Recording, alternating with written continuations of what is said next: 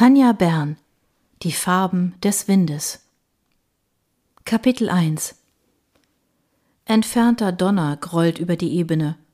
Der Himmel über dem Waldrand hat sich in ein dunkelgraues Ungetüm verwandelt.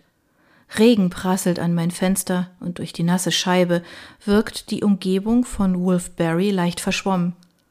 Ich beobachte, wie meine Mutter ins Haus eilt, den Schirm schützend vor sich haltend, weil der Wind ihr die Nässe regelrecht ins Gesicht bläst. Als sie unter das Vordach läuft, verliere ich sie aus den Augen. Ich werfe einen Blick auf meinen Schreibtisch, wo die Unterlagen der University von Calgary liegen. Wüsste mein Vater, dass ich sie noch nicht einmal ausgefüllt habe. Mit einem Seufzen wende ich mich ab, gehe zu meiner Schminkkommode, die einst meiner Tante gehört hat. Ich setze mich auf den Stuhl davor, zeichne mit dem Zeigefinger die Verschnörkelungen im Holz nach. Um mich abzulenken, sortiere ich meine Pastellnagellacke, puste den Staub von der Ablage, schiebe mein Schminktäschchen von einer Seite zur anderen, weil ich dafür einfach nie einen Platz finde, an dem es mich nicht stört. Denn ich nutze die Kommode nur selten, um mich aufzuhübschen. Eigentlich fertige ich hier Traumfänger und Schmuck an. Ich schrecke auf, als ich höre, wie jemand die Treppe hochkommt. Rasch glaube ich die Dokumente der Universität zusammen, verberge sie in einer Schublade meines Schreibtisches, der vor Lernbüchern überquillt. Ich lausche in Richtung Korridor, doch meine Mutter geht an meinem Zimmer vorbei. Ich erkenne sie an ihren klackernden High Heels. Mir entschlüpft ein erleichtertes Aufatmen und ich gehe zurück an die Kommode. Meine Eltern wollen, dass ich Ärztin werde, am besten eine preisgekrönte Chirurgin. Unwillig schnaufe ich auf. Niemand hat gefragt, was ich eigentlich möchte. Ich werfe einen Blick in den Spiegel vor mir. Mein unglücklicher Gesichtsausdruck betrübt mich noch mehr.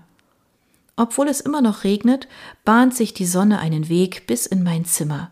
Mein glattes Haar leuchtet in Kupfergold. Für einen Moment scheint sogar das Grün meiner Augen intensiviert zu sein. Ich schaue hinaus, erkenne schemenhaft einen Regenbogen, der sich über das Feld zieht. Als ich nun erneut in den Spiegel sehe, zeichnet sich ein feines Lächeln auf meinen Lippen ab. Ich stehe auf und öffne das Fenster. Der Duft des nahen Waldes umweht mich. Tief schöpfe ich Atem um die frische Luft aufzunehmen. Mit geschlossenen Lidern genieße ich die Gerüche, träume davon, zwischen den hohen Bäumen zu stehen. Ich höre, wie jemand ohne anzuklopfen die Tür aufreißt und wirble herum. Hey, Rebecca, kommst du nachher mit in die Bibliothek? Ich soll dich von Mom fragen. Sie sagt, du musst dort noch Bücher abgeben. Mein Bruder George sieht mich erwartend an. Er ist zwei Jahre jünger als ich. Ich beäuge den Bücherstapel auf meinem Schreibtisch. Ja, das muss ich wohl. Ich gehe so in einer Stunde. Komm mit oder nicht? Ah, ich komm dann runter. Er zieht die Tür mit einem lauten Geräusch zu und poltert die Stufen zu Küche und Wohnzimmer hinunter. Für Wolfberry haben wir ein recht großes Anwesen. Meine Familie bewohnt ein zweistöckiges Haus mit großem Gartengrundstück, das mein Vater zu einem japanischen Ziergarten gestaltet hat. Etwas, das in einer kanadischen Kleinstadt schon außergewöhnlich ist.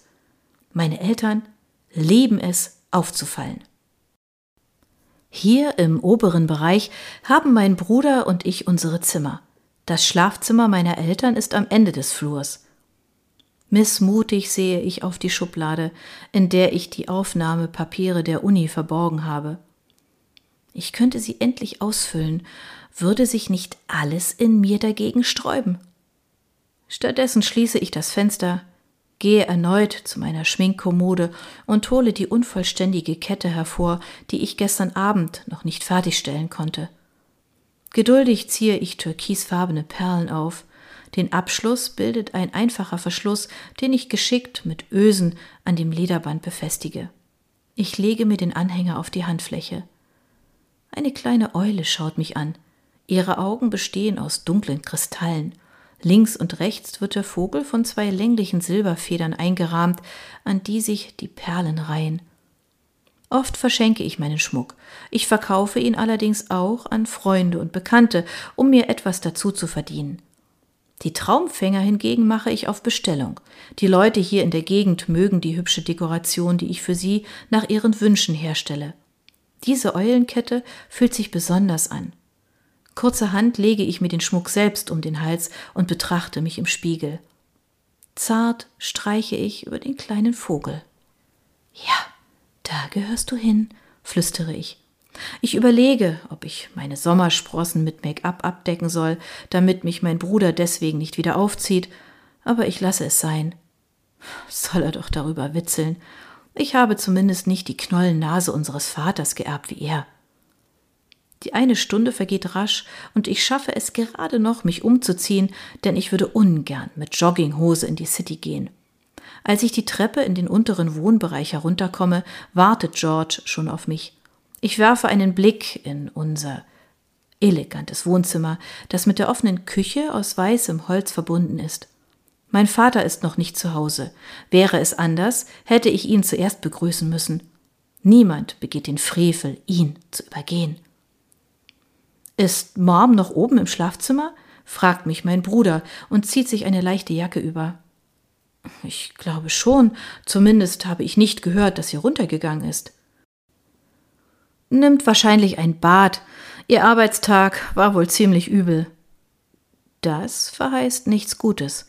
Meine Eltern haben hinter ihrem Schlafzimmer ein eigenes Bad, das George und ich nicht benutzen dürfen. Es ist sozusagen der heilige Bereich meiner Mutter, in dem man sie auf keinen Fall stören darf. Kommst du jetzt endlich? murrt mein Bruder und hat schon die Hand an der Türklinke. Ja. Ich schlüpfe in meine Sneaker, da geht die Tür auf. George kann gerade noch zurücktreten. Was steht ihr denn hier am Eingang rum? fragt unser Vater in genervtem Ton. Er drängelt sich an meinem Bruder vorbei, um seine Aktentasche abzustellen. Hallo, Dad. Ich stelle mich auf die Zehenspitzen, um ihm einen Kuss auf die Wange zu hauchen. Entschuldige, wir wollen zur Bücherei. Er nickt und wendet sich George zu, der ihn ähnlich wie ich begrüßt. Auf Vaters Gesicht stiehlt sich ein Lächeln. Er wuschelt ihm durch das braune Haar. Na, viel Spaß euch beiden. Ist eure Mutter denn schon da? Ist oben im Bad, antwortet mein Bruder. Oha, dann gibt es wohl später Abendessen. Soll ich dir was vom Imbiss mitbringen? frage ich, obwohl ich die Antwort bereits kenne. Du könntest vielleicht mal lernen, vernünftig zu kochen, aber wenn ich mir den Stapel Bücher ansehe, der wahrscheinlich schon überfällig ist, geh besser in die Bibliothek. Ich möchte ihm sagen, dass ich bereits kochen kann, doch ich halte mich zurück. Gegen die Kochkünste meiner Mutter komme ich nicht an. Sie zaubert die ausgefallensten Gerichte, immer perfekt dekoriert und verbringt manchmal Stunden in der Küche. Komm jetzt! George packt mich am Arm und zieht mich nach draußen. Bist du verabredet oder warum hast du es so eilig? Sonst ist er immer derjenige, der alle Zeit der Welt zu haben scheint. Kann sein. Also wird er mir nichts Näheres verraten.